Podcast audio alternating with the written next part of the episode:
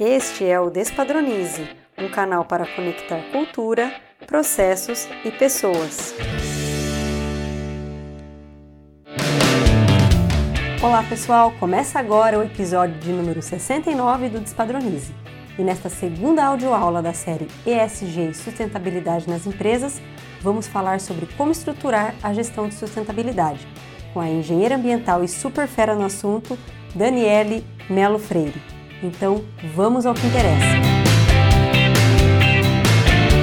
Olá, pessoal! Começa agora mais um episódio do Despadronize e hoje eu tenho a honra de receber aqui, antes de mais nada, já agradecer Daniele por você estar aqui com a gente hoje. Muito obrigada. Obrigada, Camila. Eu agradeço muito o convite. Bom, como você sabe, eu adoro falar sobre esse tema, então é sempre um prazer, nunca é um, um trabalho é sempre disseminar ainda mais informação sobre sustentabilidade. Então, eu agradeço o convite.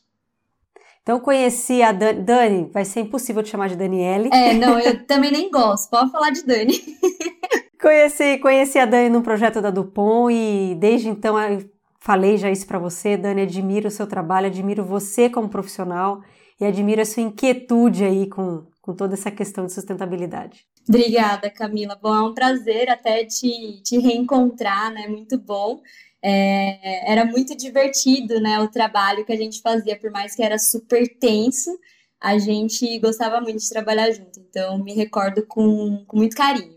Com certeza. Então, tenho certeza que tem ouvintes aqui que são seus fãs, que já te conhecem, mas tem também aqueles que não te conhecem. Então, queria que você começasse contando de você, da sua carreira, como que você chegou até aqui. Então vamos lá. Bom, já que eu sou atuante né, na área de sustentabilidade, eu gosto de já começar falando que eu sou uma atuante com paixão. Então, já para me apresentar, como estamos num podcast, eu gosto de também fazer minha audiodescrição, que isso também faz parte de sustentabilidade, né? Diversidade, inclusão. Então, eu sou uma mulher latina, é, tenho cabelos médio, castanho, meio ruivo, olhos castanhos, é, a pele né, clara, com um pouco de sardas, e, e sou pequenininha, tenho um metro e meio.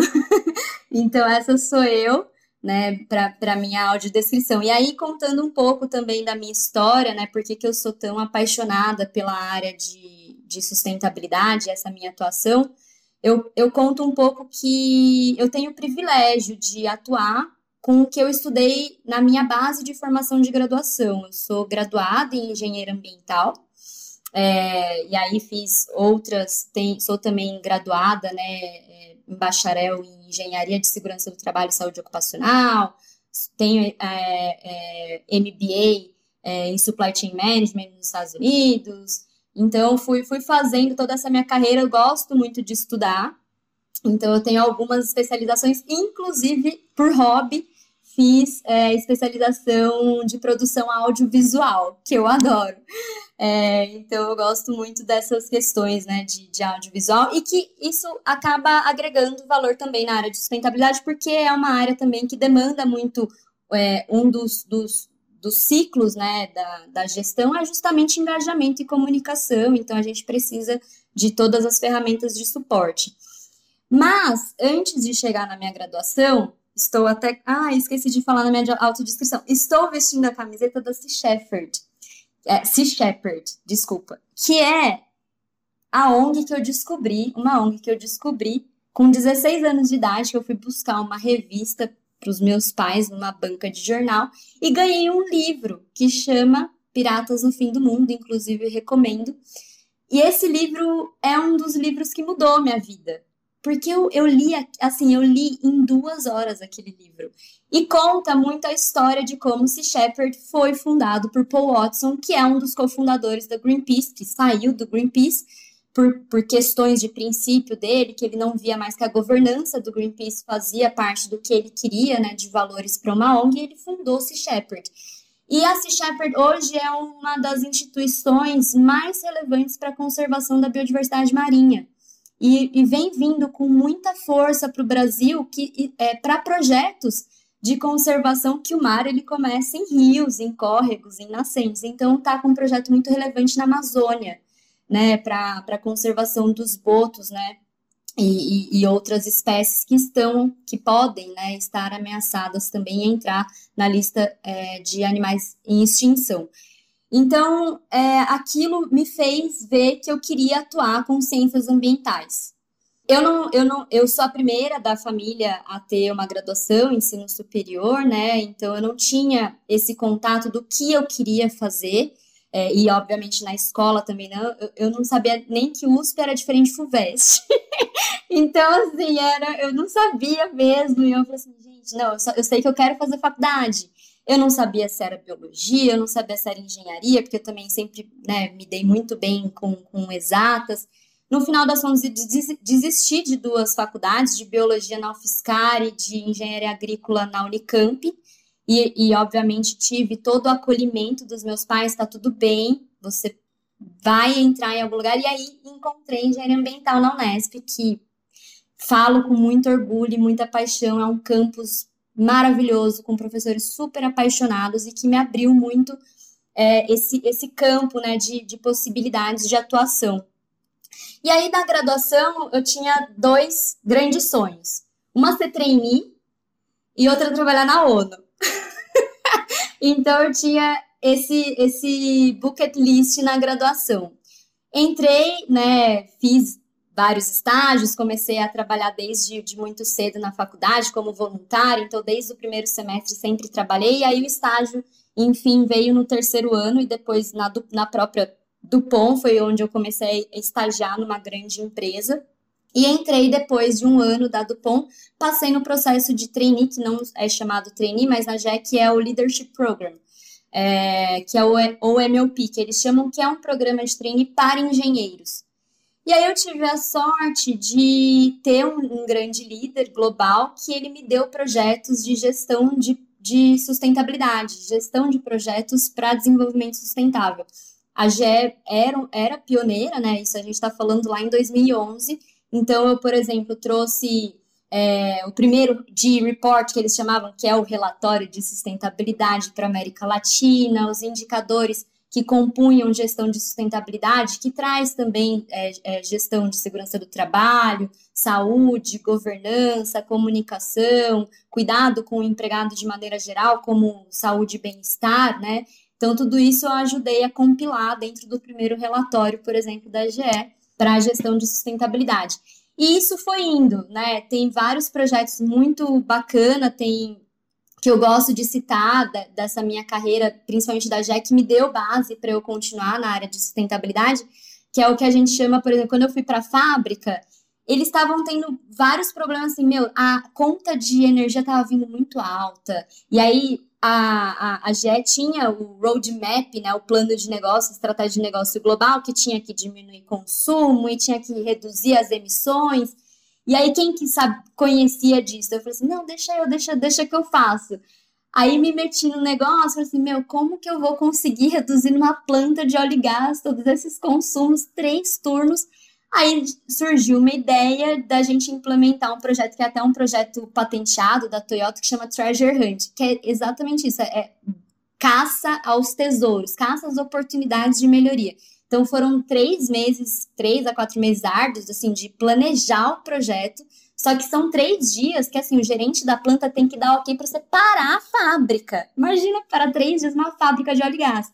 Só que a gente nisso, fazendo esse vasculhamento, a gente descobriu vazamento de ar comprimido e se vazar ar comprimido, gasta energia elétrica. Tinha vazamento é, de, de, de água, a gente descobriu que tinha gato de água indo para a vizinhança, né? Porque a gente desligou a fábrica, mas o hidrômetro estava lá alucinado, gente, meu, de onde tá indo? A mesma coisa também pro relógio, né, de energia, meu, tudo apagado, tudo desligado e, meu, tá consumindo ainda, como assim? Então tinha gato em várias coisas. No final das contas, a gente conseguiu reduzir muito o escopo 2, principalmente de que a gente chama, né, escopo 2 de, de emissões de gases de efeito estufa, de energia elétrica em 80%, e isso deu um saving, né, que a gente chama um retorno financeiro em pouquíssimo tempo na conta, que veio mais de 80% barato, assim, de água, de energia. Então, olha só, como sustentabilidade, quando de fato está conectado com estratégia de negócio, você com, com investimentos poucos, que foi um investimento de aplicar sensor, mudar é, uma, um, quadro de luz ou outro, mudar a tubulação, foi 10 mil reais de investimento. E ter um, um saving de mais de 180 mil em conta, e assim, todo mês é muita coisa. Então, é, é quando você consegue conectar ações práticas para colocar dentro da sua gestão diária de operação e isso acaba refletindo na sua estratégia de negócio. Bom, isso é um exemplo de projeto e foi só indo, né? Foi só aumentando, porque os projetos de sustentabilidade foram se, se, seguindo né, nas outras rotações, e depois, quando eu virei coordenadora de uma outra planta, e aí acabei voltando para a Dupont. E aí, na Dupont, eu também fui responsável por implementar, por exemplo, o sistema, a plataforma de indicadores.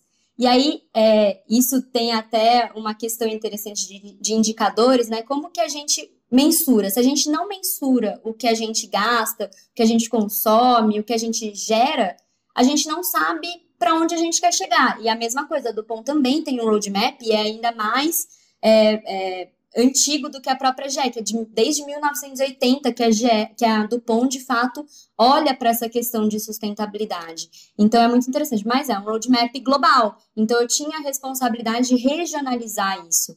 Então, isso foi bacana porque eu acabei usando plataformas, né, sistemas, para que eu pudesse fazer a análise desses dados e começar a mensurar e ter um baseline para a região. Então, esses são, são alguns projetos. Bom, falando, né, e também dentro da área de sustentabilidade sempre tive muito contato com órgãos públicos, porque é importante, né, a nossa legislação, a gente pode falar o que quiser, mas a nossa legislação ambiental, ela é muito boa, ela é referência mundial, então a gente tem é, como se media, inclusive legalmente nas nossas operações, então a Dupont e a GE sempre foram exímias né, nessa, nesse tipo de questão, então o sistema acabava ajudando nisso. E, e assim, por reestruturação de empresa, a gente sabe que teve merger, depois teve, é, que eu nem sei, que é o split, ah, sei lá, nem lembro o nome, mas enfim, juntou, separou, e aí eu acabei sobrando na Dupont. Mas isso foi um pontapé, porque eu também lembro lá daquele meu bucket list. Ser trainee. Bom, check. Mas queria trabalhar na ONU. E aí eu consegui movimentar a minha carreira, passei no mestrado, porque na ONU você precisa de fato, né, ter uma bagagem técnica alta, né? A gente fala com de, de, de, diplomatas, por exemplo, officers com uma bagagem de especialização muito grande. Então, passei nesse mestrado que eu sempre quis, de sustentabilidade na USP, faço na Faculdade de Saúde Pública. E fui convidada a ser um, uma expert on mission, eu adoro esse nome, por conta da pandemia. Então, eu, eu tive um, um, papel relevante né, entre consultores do Unicef aqui no Brasil, para a gente é, buscar soluções para os governantes, principalmente da região norte, é, soluções para migrantes, é, principalmente venezuelanos indígenas e não indígenas, crianças e adolescentes, principalmente em comunidades rurais, como ribeirinhos, indígenas, também ali da região do norte, dos protocolos da Covid, mas principalmente voltados como que a gente impacta a vida deles positivamente com a não intermitência da distribuição da água potável para eles, porque é uma base fundamental para que eles não se contaminem e eles estejam protegidos, né, com a lavagem das mãos, higiene da, da comida, do banho. Então, eu tive esse papel como expert on mission na, no, no ano de 2020 para que eu pudesse atuar é, também no combate da, da pandemia com essa população extremamente vulnerável. E aí, ainda no, no Unicef, na ONU, tá, trabalhando na ONU, eu recebi o convite da, da Azul de implementar do zero uma área de sustentabilidade. Meu, eu olhei para aquilo assim, cara, sou eu, bora, curto muito. E aí eu cheguei, de fato, era do zero, assim. Sabe quando o pessoal fala assim, meu, é tudo mato, faz o que você quiser. E assim, no final, quando eu olhei assim, nossa, eu tenho 64 projetos, mas eu felizmente tinha 40 pessoas diretas e indiretas, né, dentro dessa área que eu estava montando na Azul para me apoiar em diferentes é, é, áreas como responsabilidade social empresarial, diversidade, equidade e inclusão, sustentabilidade corporativa, gestão ambiental, é, operacional, né? Então, tinha os trainees que estavam loucos para atuar nessa área, gostavam também, né? E, e, eu acho que eu também tenho um papel primordial, né? Trazendo um pouco dessa qualidade. Eu, eu, falo com tanta paixão que eu convenço que é legal e que isso é importante ser feito. Então, é, foi um ano muito intenso na Azul, mas que me trouxe ainda mais maturidade para continuar atuando na área de, de, de sustentabilidade corporativa. Mas eu também falo que a Azul foi uma lombada para eu chegar de fato a entender que eu sou uma pessoa que, que gosto de atuar em instituições internacionais, como uma ONU, como um instituto, que agora estou no Instituto Ecos, é, porque dentro desses institutos eu consigo ser uma peça que não, não precisa olhar só para uma única empresa.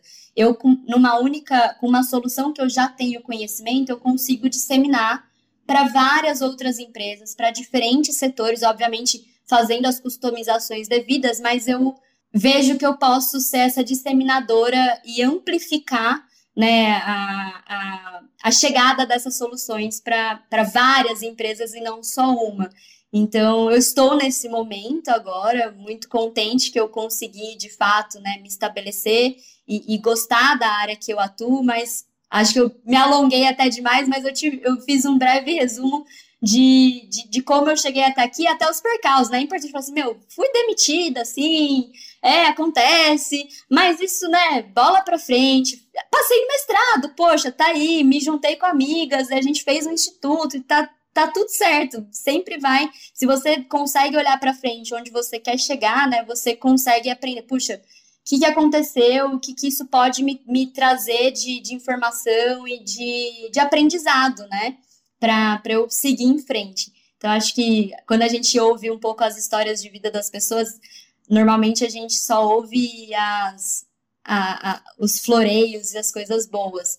Mas óbvio que tem muito mais coisa boa do que coisa né, ruim, mas é importante trazer que não é um, um, um caminho fácil, é, por mais que eu seja essa super apaixonada, não é fácil convencer ainda mais a alta liderança de que é uma área que precisa de investimento que vai te trazer retorno a longo prazo, né? E é uma área de risco. Então, convencer os líderes disso é muito complicado. Então, por mais que eu seja super apaixonada, é algo que demanda muita energia quando se trabalha com isso. E aí eu fecho com, com, com, com, com isso. Bom, já valeu o episódio, só essa história que eu acho super empolgante e já deu para perceber que, que a Dani é fera mesmo, então vamos ao que interessa aqui, né? Eu queria que você começasse então falando dessa sigla ESG.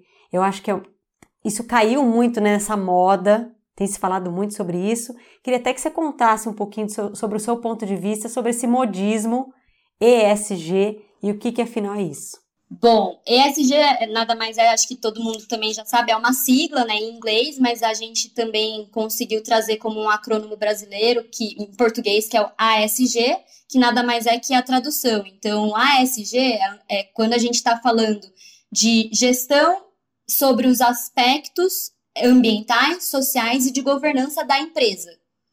Então, quando a gente fala sobre esse termo, é, a gente está falando como que a empresa está olhando para como ela vem fazendo a gestão das suas questões ambientais, das suas questões sociais e de governança. Agora, o meu ponto de vista em relação ao modismo. Tem, tem duas questões de modismo. Eu acho que é muito bom que isso veio muito forte na pandemia, veio com muita força, e aí eu até trago por que, que isso trouxe, isso veio com tanta força. E aí é o meu ponto de vista, obviamente, e a minha opinião, é, quando eu ve, olho é, é, de fora tudo isso que vem borbulhando sobre essas reportagens, ESG e tudo mais. A gente, né, como mundo, teve que se reestruturar com essa parada pandêmica. E quando a gente fala parada, os próprios negócios. Então, os negócios tiveram que se reestruturar. Só que também teve uma questão muito é, assim, para se, se reestruturar, você tem que pensar num novo modelo de negócio. Para pensar no novo modelo de negócio, você possivelmente precisa pedir um investimento novo ou um empréstimo. E aí isso é um ciclo. Para quem você pede empréstimo? Para os bancos. E os bancos agora, os mundiais, e não só de agora, na pandemia obviamente veio muito mais forte, mas isso já vem já de uns 5, 6, 7 anos atrás. Que os bancos, com esses green bonds, esses fundings verdes, né, esses investimentos verdes, eles vêm trazendo assim, tá, eu, eu posso investir, mas qual que é o co-benefício de impacto positivo socioambiental que você vai também trazer de retorno? Não só que você vai me pagar com juros e tudo mais, mas qual que é o retorno que você está trazendo? E não é porque esses bancos são super bonzinhos e estão super preocupados com o mundo e tudo mais, mas é porque tem uma, tem uma pressão internacional, principalmente tem um papel importante e relevante da ONU né? São mais de 190 países membros que assinam acordos como o Acordo de Paris, a, a Agenda 2030, e isso pressiona os próprios bancos, né? Enfim, isso acaba movimentando. Então, como eu falei, é um ciclo. Então, como os negócios tiveram que se reestruturar, tiveram que pensar novos modelos de negócio. Então, puxa, será que a gente consegue tirar uma produção que é linear e trazer para uma circular, que isso também vem muito, né, para quem principalmente produz produtos, né, não só serviços, trazer essa, essa frente mais circular da, pró da própria economia. Então, esse investimento trouxe muito essa visão. E aí, o ISD é um dos indicadores que esses investidores pedem. Como que é, como que é a sua gestão ISD? Né? Então, por isso que os negócios precisaram mesmo sem nunca ter antes ouvido sobre isso, precisaram começar a pensar: puxa, será que eu tenho algum indicador? Será que eu tenho alguma coisa que me faz conseguir esse empréstimo? Ou como que eu consigo agora reestruturar com visão disso, com vista a isso, né, para conseguir esse empréstimo? Então, ISD nada mais é que um termo para investidor, para conselheiro. Então, é um termo bem mais estratégico e com foco de fato em negócio, em dinheiro, em algo que está muito conectado com sustentabilidade financeira, econômica. Agora, ISD faz parte da gestão estratégica do negócio, que eu gosto de falar que quando a empresa é madura o suficiente, ela não precisa falar que ela tem uma estratégia de sustentabilidade. Ela nada mais tem que uma estratégia de negócio, que é uma estratégia de desenvolvimento sustentável. Mas é, o ISD ele faz parte da, desse, desse corpo, desse macro corpo que é chamado de sustentabilidade corporativa, que é maior que ISD. ISD são, são terminologias que vai trazer indicadores como o EASY, Dow Jones, o próprio relatório do GRI. Então, é, é, é são essas questões mais técnicas que são importantes de serem relatadas para conselheiros e investidores, né? Sustentabilidade é, corporativa, você tem que olhar para a operação, você tem que olhar, tá, qual que vai ser a governança de diversidade e inclusão? Como que vai ser, como que a gente vai olhar para supply chain? Como que a gente vai olhar para a cadeia de valor? Então, isso é muito mais que ESG, né? Então, por isso que você precisa de, de um corpo maior. Então, quando eu falo de gestão dentro de uma empresa, eu não gosto de falar de gestão de ESG porque senão você está olhando só para uma parte e aí acaba entrando num, num foco, por você está de fato implementando e fazendo só para inglês ver, ou né, traduzindo só para investidor ver. Mas quando você de fato quer fazer uma gestão, você faz uma gestão de sustentabilidade corporativa, né, que é muito maior e é uma área bem mais técnica que traz metodologias, ferramentas científicas para você acompanhar né, o andamento da, do seu negócio é, atrelado a desenvolvimento sustentável. Muito bom. Mas antes de entrar nessa parte mais ali, né, do, da execução, eu, já que você comentou da Agenda 2030, eu queria que você comentasse um pouquinho o que é a Agenda 2030, a, essa siglazinha, né, ODS, como que isso se relaciona aí com a gestão de sustentabilidade. Muito bom. Ela tem tudo a ver e ela tem que fazer parte de uma gestão de sustentabilidade e não só em empresas. E aí, quando a gente fala de Agenda 2030 ou ODS, e aí a sigla significa Objetivos de Desenvolvimento Sustentável, são objetivos que foram firmados lá em 2015. Então, ela é basicamente uma evolução dos objetivos do, do milênio.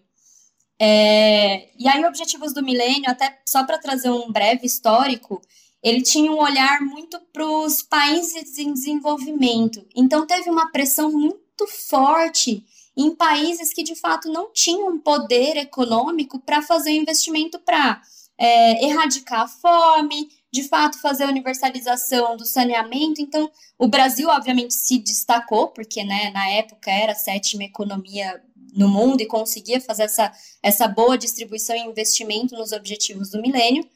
Mas outros países não, não tiveram tanto sucesso assim, porque os países é, desenvolvidos eles ficaram muito confortáveis. Ah, já tenho todos esses objetivos muito bem traçados, não tenho fome, não tenho falta de emprego, então acabou que teve uma pressão muito grande. E aí foi bom que os Objetivos de Desenvolvimento Sustentável ele balizou, que ele trouxe metas é, dentro dos 17 Objetivos de Desenvolvimento Sustentável existem é, 169 metas e 231 indicadores.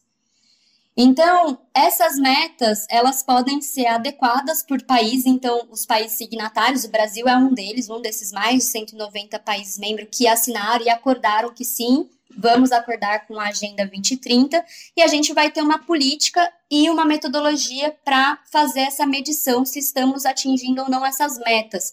E aí, é, tem o governo que tem que fazer essa implementação, e não só a nível federal, isso tem que ser cascateado, então o que foi interessante nas últimas eleições, teve um plano né, municipal para que os, os governantes tiveram alguns candidatos que assinaram um plano, é, um manual para cumprir com o governo dele, se fosse eleito, né, é, para cumprir com a agenda que foi é, estabelecida. E aí tiveram vários acadêmicos para traçar essa questão do para atingir as metas no município de São Paulo para os Objetivos de Desenvolvimento Sustentável. Isso tem que ser cascateado.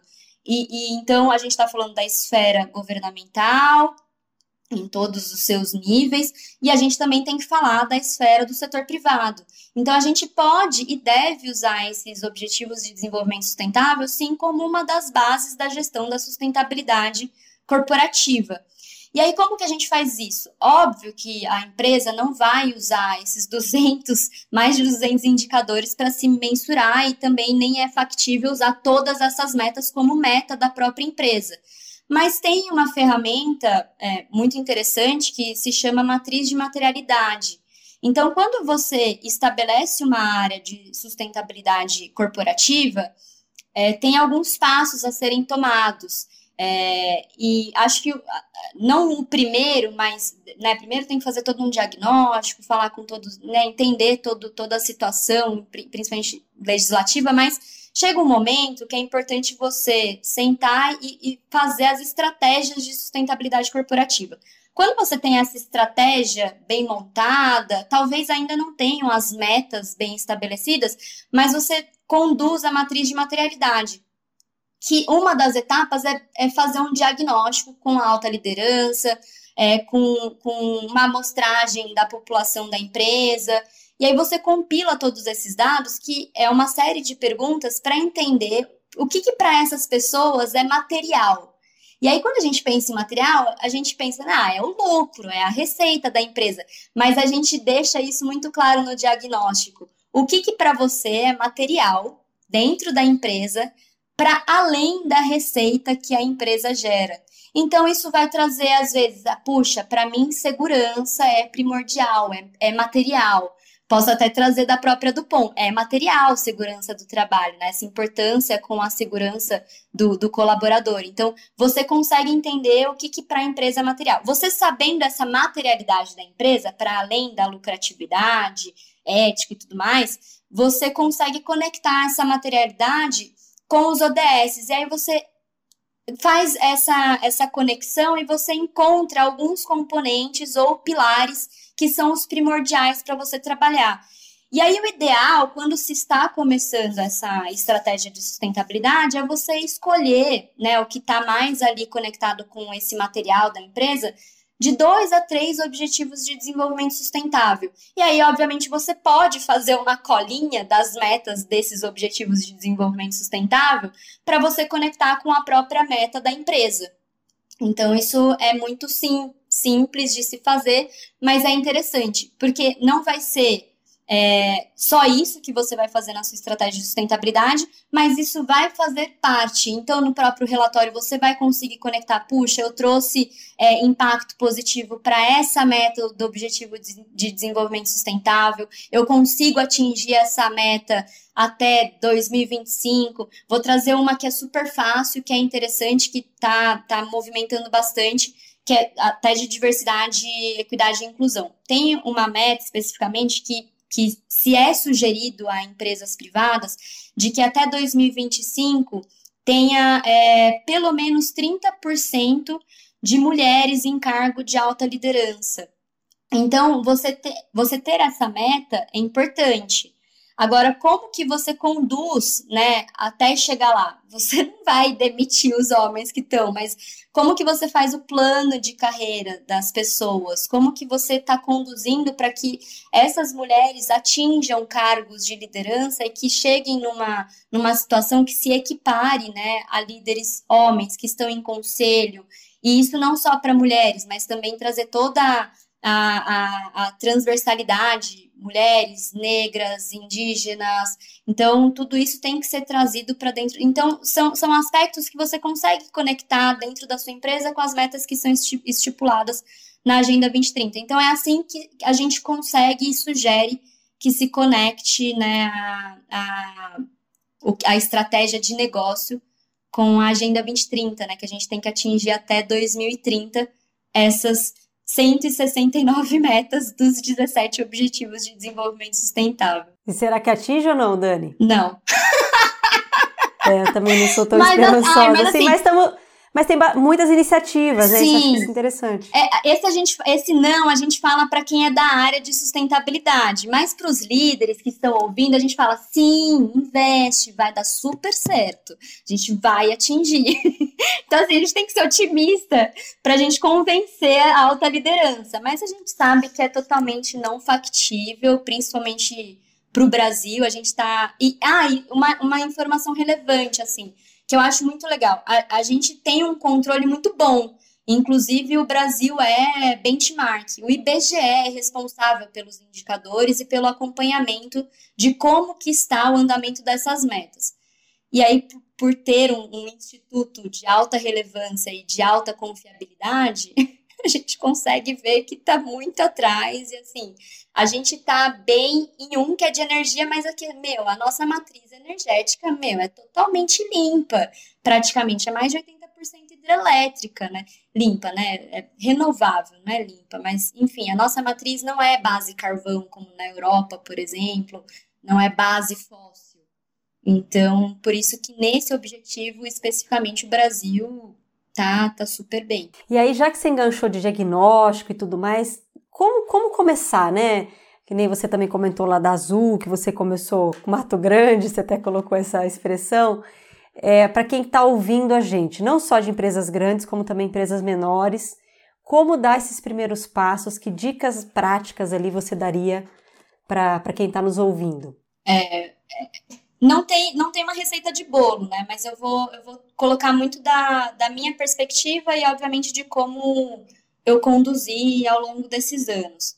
É, você tem que ter não só líderes do seu lado, mas você tem que ter aliados. Mas você precisa de um aliado grande, assim, um aliado com que a gente chama de costas quentes. Você precisa, não tem como. Isso pode ser um conselheiro, pode ser um vice-presidente, pode ser um grande diretor super influente, mas você tem que ter aliados que tenham o cargo acima do seu.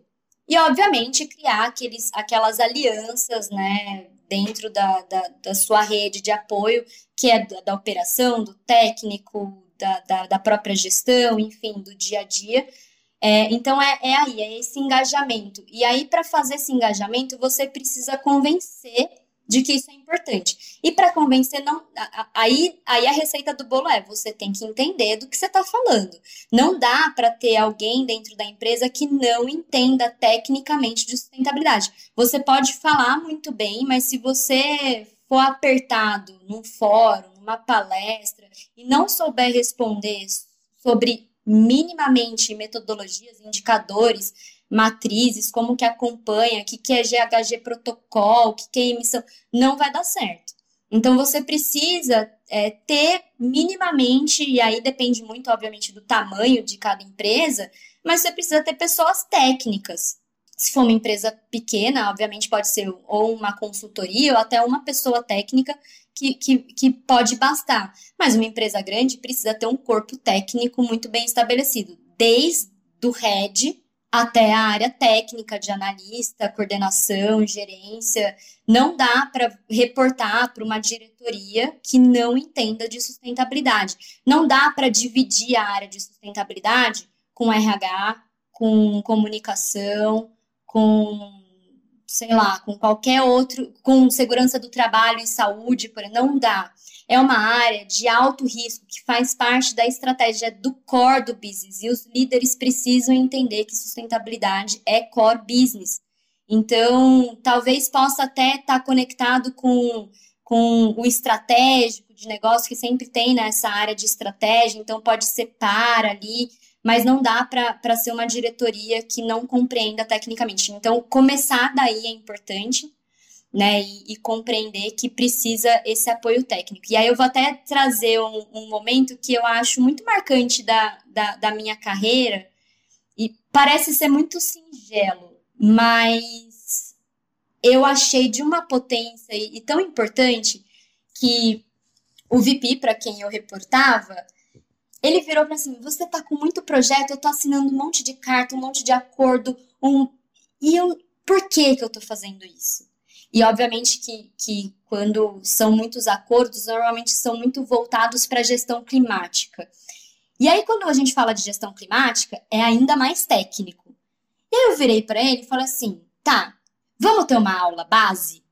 Posso te dar uma. Daí ele amou a ideia. Eu tive duas horas e meia dele concentrado, anotando com um caderninho. Eu dei uma aula, uma aula aberta para ele sobre gestão climática, mas assim, explicando o que, que é efeito estufa, como que, que se concentra os gases de efeito estufa, por que está acontecendo, qual que é a quantidade, é, assim, nesse nível, sabe? E foi tão importante, foi tão relevante, porque aí sim foi a virada de chave para ele eu tinha reuniões com ele que, assim, não era nem semanal, eu acho que, que era, tipo, umas duas por, por dia, sabe? Era muito, era sempre ele me chamando na sala e tinha que entrar com, no global e falar com o conselheiro, porque ele se, se tornou, de fato, um aliado que ele viu a importância e a relevância daquilo. Como era emergente fazer a diferença. Então, se você tem essa potência, assim, meu, pode oferecer, cara, vamos entender do princípio o que, que é. Pode ser sustentabilidade, o que, que são indicadores, o que, que é ODS, como que isso se conecta com o negócio, como que isso pode trazer retorno de investimento. Meu, a, a, o Brasil teve 28 bilhões revertidos em investimento de green bond. Então, assim, os bancos estão investindo em empresas que têm né, esse, essa, essa vontade de, de trazer impactos positivos para não só social, ambiental, mas assim, numa esfera de conservação, de biodiversidade, de, de montar agrofloresta, enfim, grandes projetos diferenciados. Então, os, os bancos estão interessados, investidores estão interessados nisso. Então, começar pra, no convencimento. Então, não é aplicar. Eu, eu brinco que parece muito até, a história de mineiro e eu não sou mineira. É, eu brinco que quando eu entrei na Azul, eu fiquei uns dois meses meio tomando café e comendo pão de queijo com a galera. Então, assim, de ir com o diretor, chamar para tomar um café, explicar o que, que é, o que, que ele achava, o que, que, ele, o que, que ele entendia dessa área, porque nada, nada, na, na Azul, de fato, foi implementado zero. A gente pode estar falando de empresas que, que já tenham pessoas, conseguem remanejar ali uma área, mudar o nome e tal, mas a Azul não tinha ainda. Então a gente estava falando de fato do zero, pessoas que nunca tinham ouvido falar, então era muito ligado muito à, comunicação e tal. Então eu sentei mesmo, assim, brinco que foi tomar café e fazer integração bem a fundo com essa alta liderança. Conheci todos os VPs, falei com o conselheiro, com diretoria, os gerentes, né, ainda mais é, é, é, que eram chave para fazer estratégia. Então, eu acho que eu começaria da, daí, né? E, e não sair fazendo estratégia. Você tem que entender também com profundidade a estratégia do negócio, entender, puxa, CEO, aonde você quer chegar? Então vamos chegar junto? Vamos chegar diferente? Eu acho que é, que é por esse caminho, né? E, e, e, também falar que você não vai propor sozinho. Teve, te, teve um momento também que isso também é muito de maturidade profissional, que teve uma, uma hora de gestão climática, mesmo dados de gestão climática, falei assim, gente, é muito complexo mesmo. E é um problema muito difícil e muito complexo. Eu não tenho a resposta. E eu preciso de vocês para a gente chegar nessa resposta juntos. Então, assim, é você jogar junto e falar que tem que jogar junto, né? Porque não dá para fazer nada sozinho. Então, por isso a importância de criar essas alianças para fazer essa área acontecer. Eu acho que até buscar conhecimento e até uma consultoria, alguma coisa às vezes de fora, né, Dani? Extremamente necessário. Que não dá para olhar para o céu e, igual você falou, e adivinhar o que tem que fazer, né? Exato, exato. Até porque não tem mesmo essa receita, né? E aí, Dani, falando um pouco dessa parte mais regulatória, que nem você falou, tem acordos, tem requisitos legais. Eu queria que você abordasse um pouquinho essa parte de documentação, porque no meu, no meu olhar, no meu ponto de vista, veja, eu adoro essa área, mas eu sou leiga, né? Não sou especialista como você. Dá uma sensação assim, nossa, tem muito trabalho. Não só de execução, mas também de montar toda essa documentação. Então eu queria que você falasse um pouco disso, se eu se eu estou viajando na maionese ou se é isso mesmo. Não, isso é muito relevante. E, e, e, dentro da área de sustentabilidade corporativa, isso pode até estar tá à parte. corporativa pode estar tá na área, por exemplo, ambiental, assim, que eles chamam que é mais a operação. Mas eu vou até trazer o exemplo tanto da GE quanto da Dupont, porque foi muito similar e que estava dentro da, da mesma área, né, que eu gerenciava, que era que tinha a ver com sustentabilidade. Eu tinha uma consultoria jurídica. Eu tinha, eu não tinha sistema jurídico, é, mas eu tinha uma consultoria excepcional que da GE consegui levar para Dupont e que daí também tentei levar para Azul, mas acabou que não virou, mas porque ela de fato me ajudava muito. Eu tinha uma lista do que era prioridade, é, do que era aplicável e do que era prioridade para ser implementado, e aí a gente conseguia, dentro de um cronograma, aplicar tudo que era devido para a empresa. Então, eu tinha uma planilha de Excel, basicamente. E aí, todas as atualizações legislativas que aconteciam, que precisavam ser implementadas, todo mês consultoria tinha essa, essa reunião comigo e com a área para repassar essas atualizações e, e se mudava alguma coisa das documentações que a gente precisava. Que, assim, de, de, maneira geral, dependendo muito do setor, pode ser uma documentação muito básica, até mesmo isenções de licenças, ou, no caso da Azul, por exemplo, de várias licenças e, e, e várias certidões que precisam ser emitidas. Então, precisa de fato de uma consultoria jurídica dando esse apoio. E a gente fala que isso entra dentro da gestão operacional. Né? Então, pode ter um sistema que isso ajuda muito, porque você consegue, dentro do sistema, puxa, essa, essa é a lei aplicável dentro dessa unidade, né? Porque também você tem, sempre tem que aplicar o mais restritivo. Então, às vezes, o municipal é mais restritivo que o estadual, que o federal, e você tem que atuar. E aí, se você tem diferentes sites, né, que a gente chama, diferentes unidades em diferentes municípios, você também tem que fazer esse acompanhamento. Então, o sistema jurídico acaba auxiliando, né? Então, às vezes pode ficar muito caro uma consultoria jurídica, um escritório que faz esse acompanhamento, mas se você contratar um sistema que você mesmo consegue, puxa, é setor tal, eu tenho tantos funcionários, tanto hectare, eu tenho outorga de água, por exemplo, tenho cisterna, captação de, de água, tenho ETE, tenho tais resíduos, você mesmo vai preenchendo as características da sua, da sua empresa e aí mensalmente você vai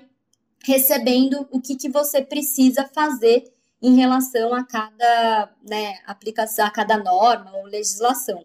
Então, sim, precisa, então não necessariamente pode ou, é, ser da área de sustentabilidade, às vezes é, às vezes não, mas também precisa de uma, uma pessoa técnica, normalmente um analista que faz, ou uma gestora ambiental, né, um gestor ambiental que faça esse acompanhamento muito de perto, mas é importante ter uma consultoria, mesmo que da própria empresa, do sistema que implementa na, na empresa, que às vezes mês a mês ou a cada dois, três meses você fala com um advogado né, da área para você entender como que você tá, se tá tudo certo, se você fez tudo devido lá para o IBAMA, para a CETESB ou qualquer outra agência ambiental, dependendo do estado onde você está.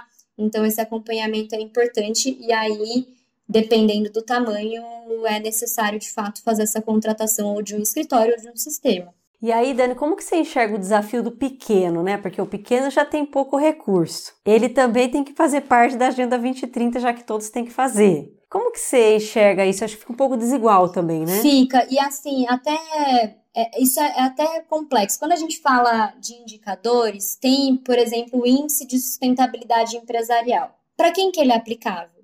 Para quem é capital aberto. E aí o pequeno fica como, puxa, como que eu consigo me medir? O que que eu estou fazendo de fato está alinhado com sustentabilidade corporativa, se está alinhado com os ODS. Então, eu acho que até para os pequenos, acho que pode entender ali dentro do escopo do negócio, às vezes uma pessoa que já tem uma maior facilidade ou que tenha um interesse na área de sustentabilidade, que pode ser desenvolvida pela empresa ou ela mesma já está se desenvolvendo e usa essa capacitação a favor do negócio, né? Para que ela, às vezes, possa ou fazer a gestão de uma consultoria, porque tem consultorias são especializadas em pequenas e médias empresas para implementação de estratégia de sustentabilidade. Porque a, quando a gente fala de estratégia de sustentabilidade, estratégia de negócio, parece que a gente está falando de empresa grande. Mas todas as empresas, todos os negócios micro e, e macro empreendedores precisam de estratégia de negócio. E aí, por que não desenvolver uma estratégia de negócio alinhada com desenvolvimento sustentável? Então, quando eu, quando eu comecei lá e falei, eu não gosto de falar estratégia de sustentabilidade e estratégia de negócio. Não, é estratégia do negócio. E aí as metas, elas podem estar todas totalmente conectadas, né, para o desenvolvimento sustentável da, daquele negócio. Micro, médio ou macro empreendedor. Então, eu acho que pode ser um pouco nessa linha, sabe, Camila, de, de encontrar uma pessoa que tem esse perfil de gestão, que gosta de fazer gestão de projeto, gosta de de pensar em projetos de alto risco, que sustentabilidade é alto risco, né? Investimento que talvez a gente não veja um retorno a médio prazo, menos ainda a curto prazo.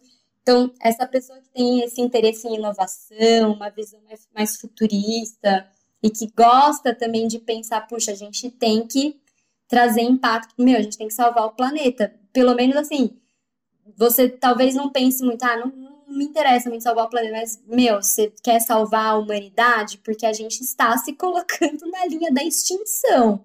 Obviamente, não a nossa geração, nem as duas próximas, mas assim, é, vai ter, você pode ser, né? A gente vai ver, tem uma estimativa de 12 milhões de refugiados climáticos. É, meu, é muita gente. Você pode não ser, mas você talvez conheça ou comunidades próximas da onde você trabalha ou do seu negócio que vão passar por dificuldades. A gente já está vendo, né?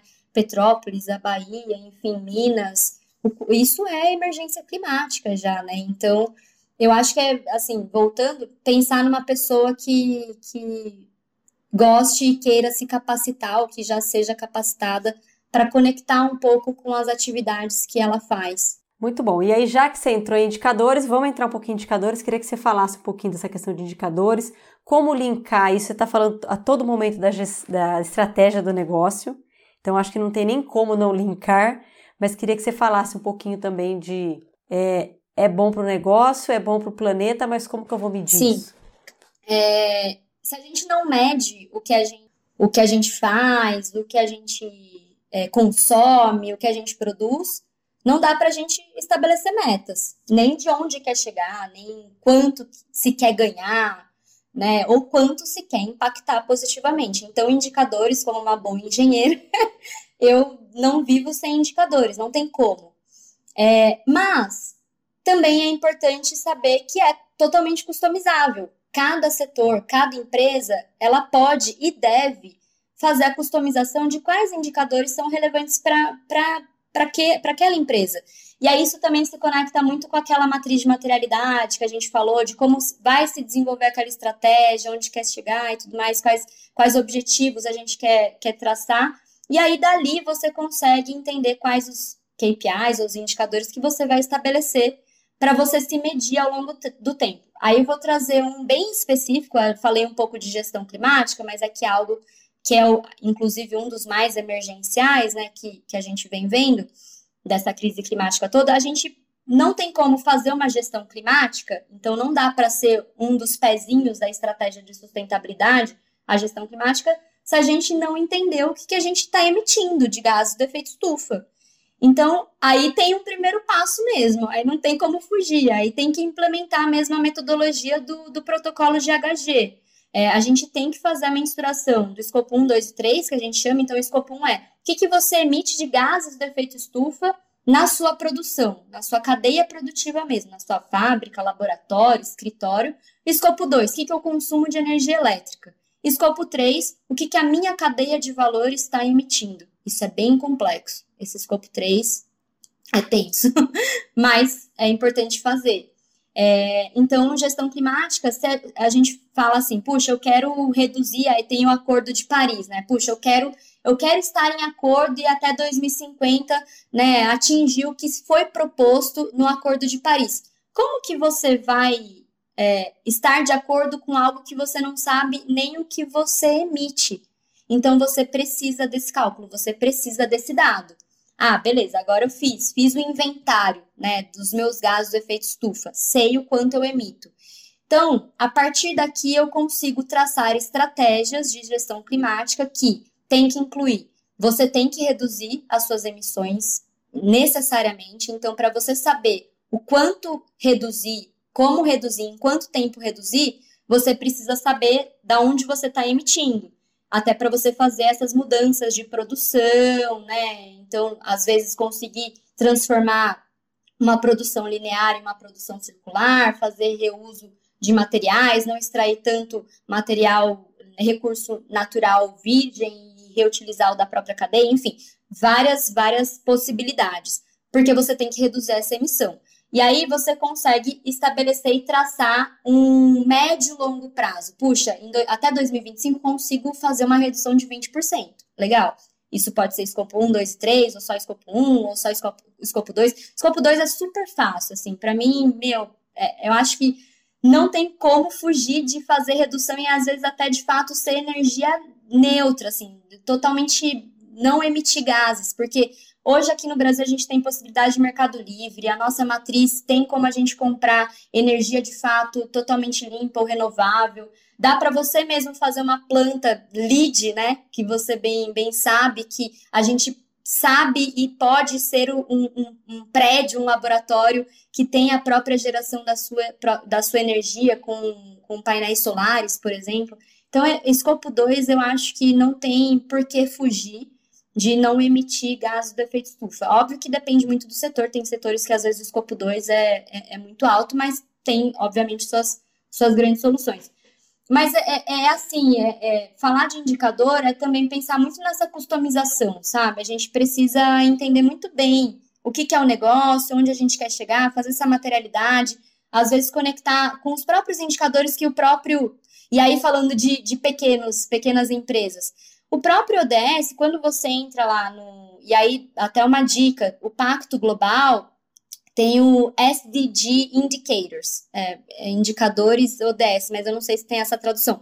Mas é uma ferramenta livre que as empresas podem olhar e fazer adaptação de fazer essa, esse monitoramento com os indicadores propostos pelos ODS. Aí você pode escolher, né, de acordo com o que é material para a empresa, puxa, eu quero fazer a, a, a, medição aqui, por exemplo, do ODS 6, porque eu uso muita água. Então, eu pego o ODS 6 e escolho ali alguns indicadores que têm conexão e que eu consigo medir na minha produção e tudo mais, e eu uso aqueles indicadores e aí vou monitorando de tempos em tempos. Aí pode ter relatórios é, semestrais, né? Isso pode entrar dentro do relatório né, estratégico da empresa.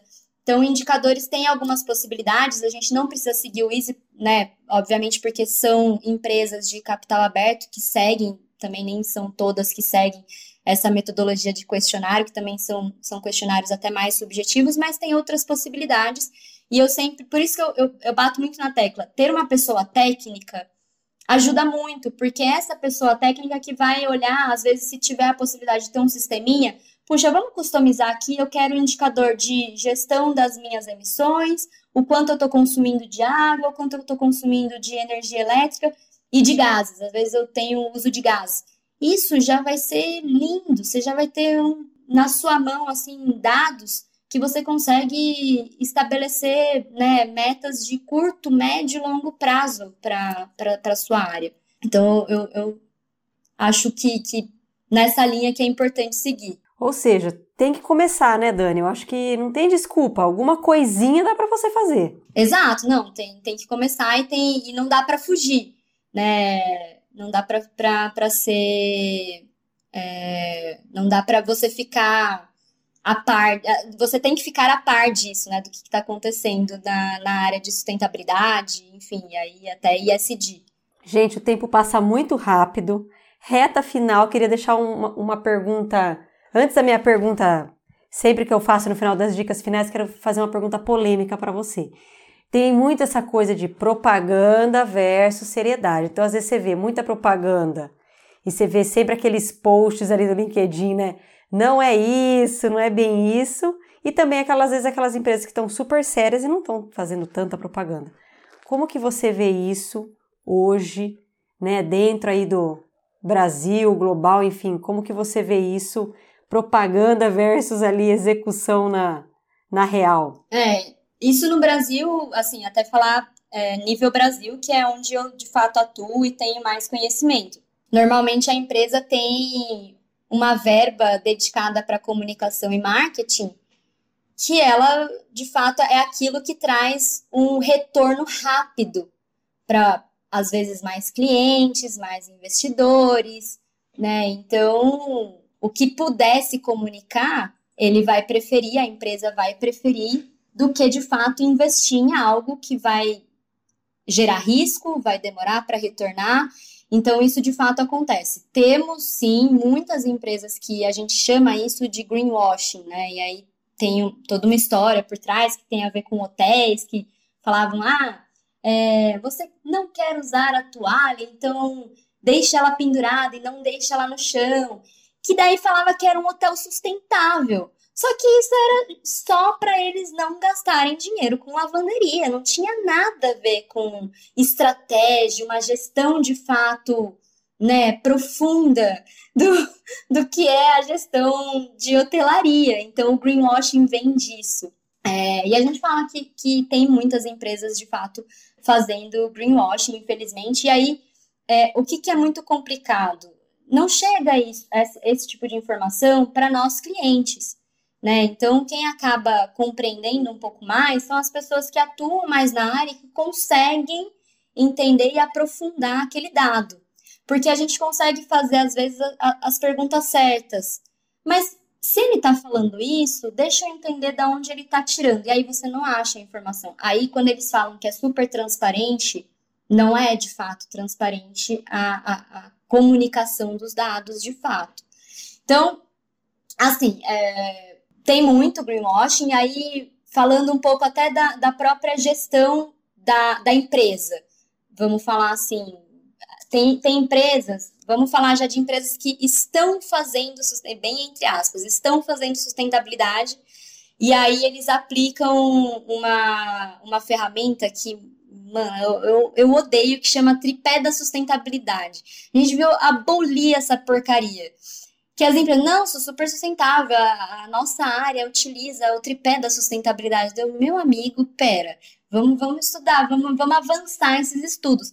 Porque quando a gente fala de tripé da sustentabilidade, e aí pegando essas empresas mais é, que, que começaram a implementar mais antigamente a sustentabilidade, elas normalmente aplicaram a sustentabilidade ambiental ou apenas gestão de meio ambiente, que é operação. Então tá super redondinho legislação, gestão de resíduo tá um, um, um brinco, né? Tá se valorizando todos os resíduos, aterro zero, é, a ETE também super redondinho. Então, só que daí e o social?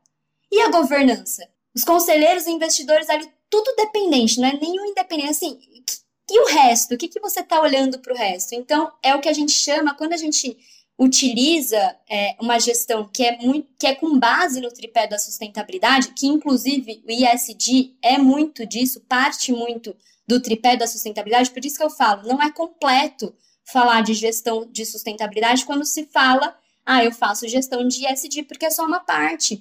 Porque quando a gente faz isso, a gente fala que a empresa, está, a, gente, a empresa pode fazer trade-offs. Então, para ela, parece que está fazendo muito sustentabilidade porque ela está investindo em meio ambiente, ela tem tudo redondo, não tem nenhum problema, mas e o social? E a responsabilidade social empresarial? E diversidade, equidade e inclusão?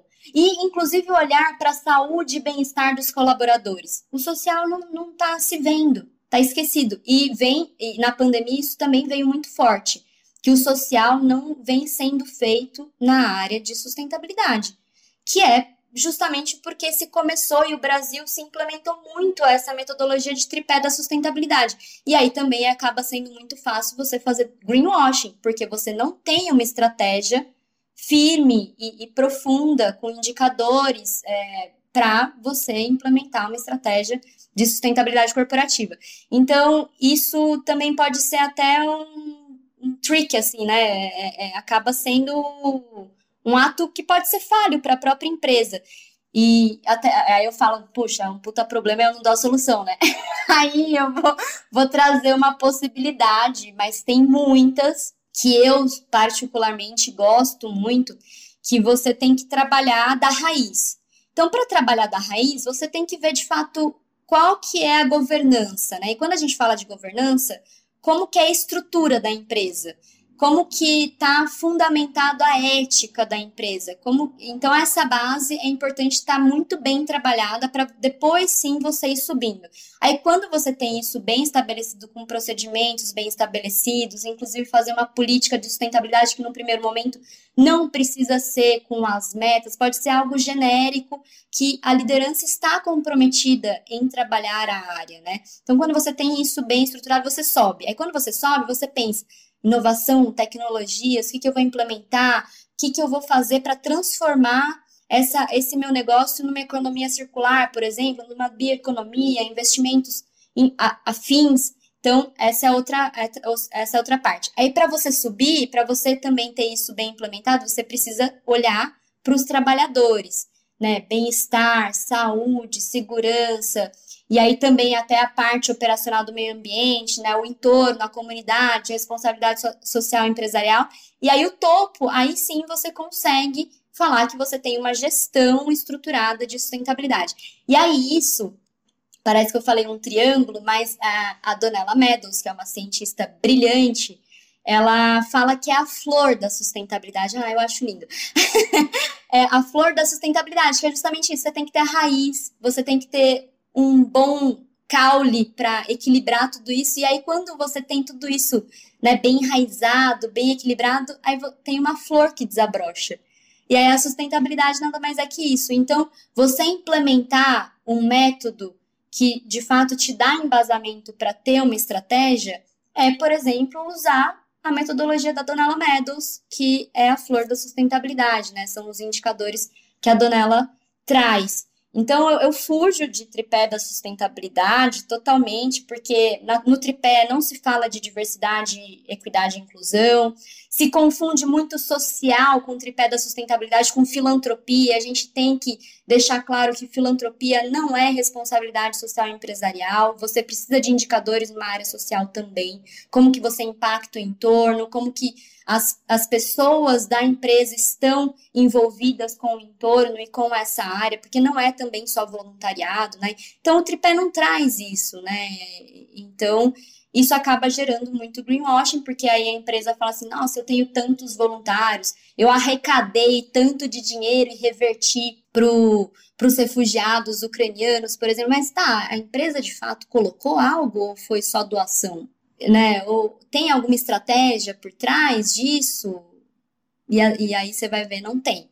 então, isso também acaba sendo um social washing. A gente também vem falando muito de diversity washing, e acaba sendo um monte de washing aí, porque no final das contas acaba sendo só marketing. E a gente acaba caindo, né? Infelizmente, não, eu também não posso me abster, que obviamente eu possivelmente compro de, de marcas que, que fazem greenwashing, que falam que é da carteira Easy, que é super sustentável, e no final das contas não tem nada muito bem estabelecido é, para a estratégia da sustentabilidade. Nossa, que episódio, hein? E, e, assim, a gente fala muito aqui no Despadroniza, né? Que a gente quer despadronizar conectando cultura, processos e pessoas. Então é muito isso que você falou, é, é cultural. E não começa, não começa hoje, amanhã tá tudo bem. Né? Acho que isso, as pessoas às vezes as pessoas esquecem que tem um caminho, né, Dani? Cultural. Exatamente, é, é cultural mesmo. A gente precisa conectar, e por isso que eu, até conectando, né, as alianças, né, como que você conecta isso até para você disseminar em toda, todos os níveis da empresa. Às vezes tem até unidades que são longe, como que você consegue chegar naquelas pessoas e, e, e traduzir até mesmo, para você não levar também algo que seja tão técnico, mas que você também traga ela para parte desse processo, né? Então é importante que a gente consiga traduzir toda essa área que é super complexa, estratégica, de negócio e também técnica científica mesmo, cientificamente mesmo falando, para todas as pessoas, porque todo mundo tem a sua parte e o seu papel dentro da empresa. Não, não é uma área que faz a sustentabilidade, é de fato a empresa toda, o negócio todo, né? Todo o conselho, os investidores, então precisa estar todo mundo envolvido. Maravilhoso, Dani. Assim, para fechar com chave de ouro, queria que você deixasse então as dicas finais aí para os nossos ouvintes, porque, olha, na verdade o episódio inteiro foi. Pode voltar, dar um play de novo e anotar, porque a gente fala que não é um podcast, é uma aula, realmente foi uma aula. E aí as dicas finais aí para os seus alunos, Dani. Ai, puxa, são tantas, mas eu vou tentar ser, ser mais básica se eu, eu sempre gosto de, de, citar o ET Bilu, né? Busque conhecimento, mas, mas é, é, é, acho que é um pouco isso. Se às vezes a pessoa se interessa pelo assunto e não precisa ser sustentabilidade em si. Puxa, eu, eu me interesso por às vezes por uma ONG de proteção animal. Se às vezes você busca algum documentário que fale sobre isso, pô, o Netflix está cheio, tem no YouTube muita coisa que fala a respeito. Então, você conectar com alguma coisa que já é de interesse seu, então dá alguns exemplos. O que, pode ser de interesse que está ligado à sustentabilidade? Pô, eu posso gostar de proteção animal, eu gosto de adotar, tipo, de adoção, de cãezinhos e gatinhos, por exemplo. É, pô, eu gosto de santuários, não quero mais que role zoológico, vai estudar um pouco sobre isso. Trazendo para a área social, pô, tem um monte de viagem com volunturismo.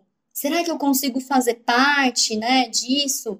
De voluntariado, que vai pro, um pouco para além da, da empresa. Então, eu acho que dá para se conectar e, e, é importante que, que, que seja algo que seja legal para você. E não buscar conhecimento só porque, puxa, eu tenho que implementar, tenho que conhecer. Não. Eu acho que é aos poucos, porque é uma área que só cresce, cada, cada vez mais a gente tem mais dados a respeito, principalmente da área climática, de, de extinção animal e tudo mais mas eu acho que se a gente conectar com coisas que podem ser otimistas e que a gente consiga reverter para que a gente possa fazer parte da solução, fica mais legal.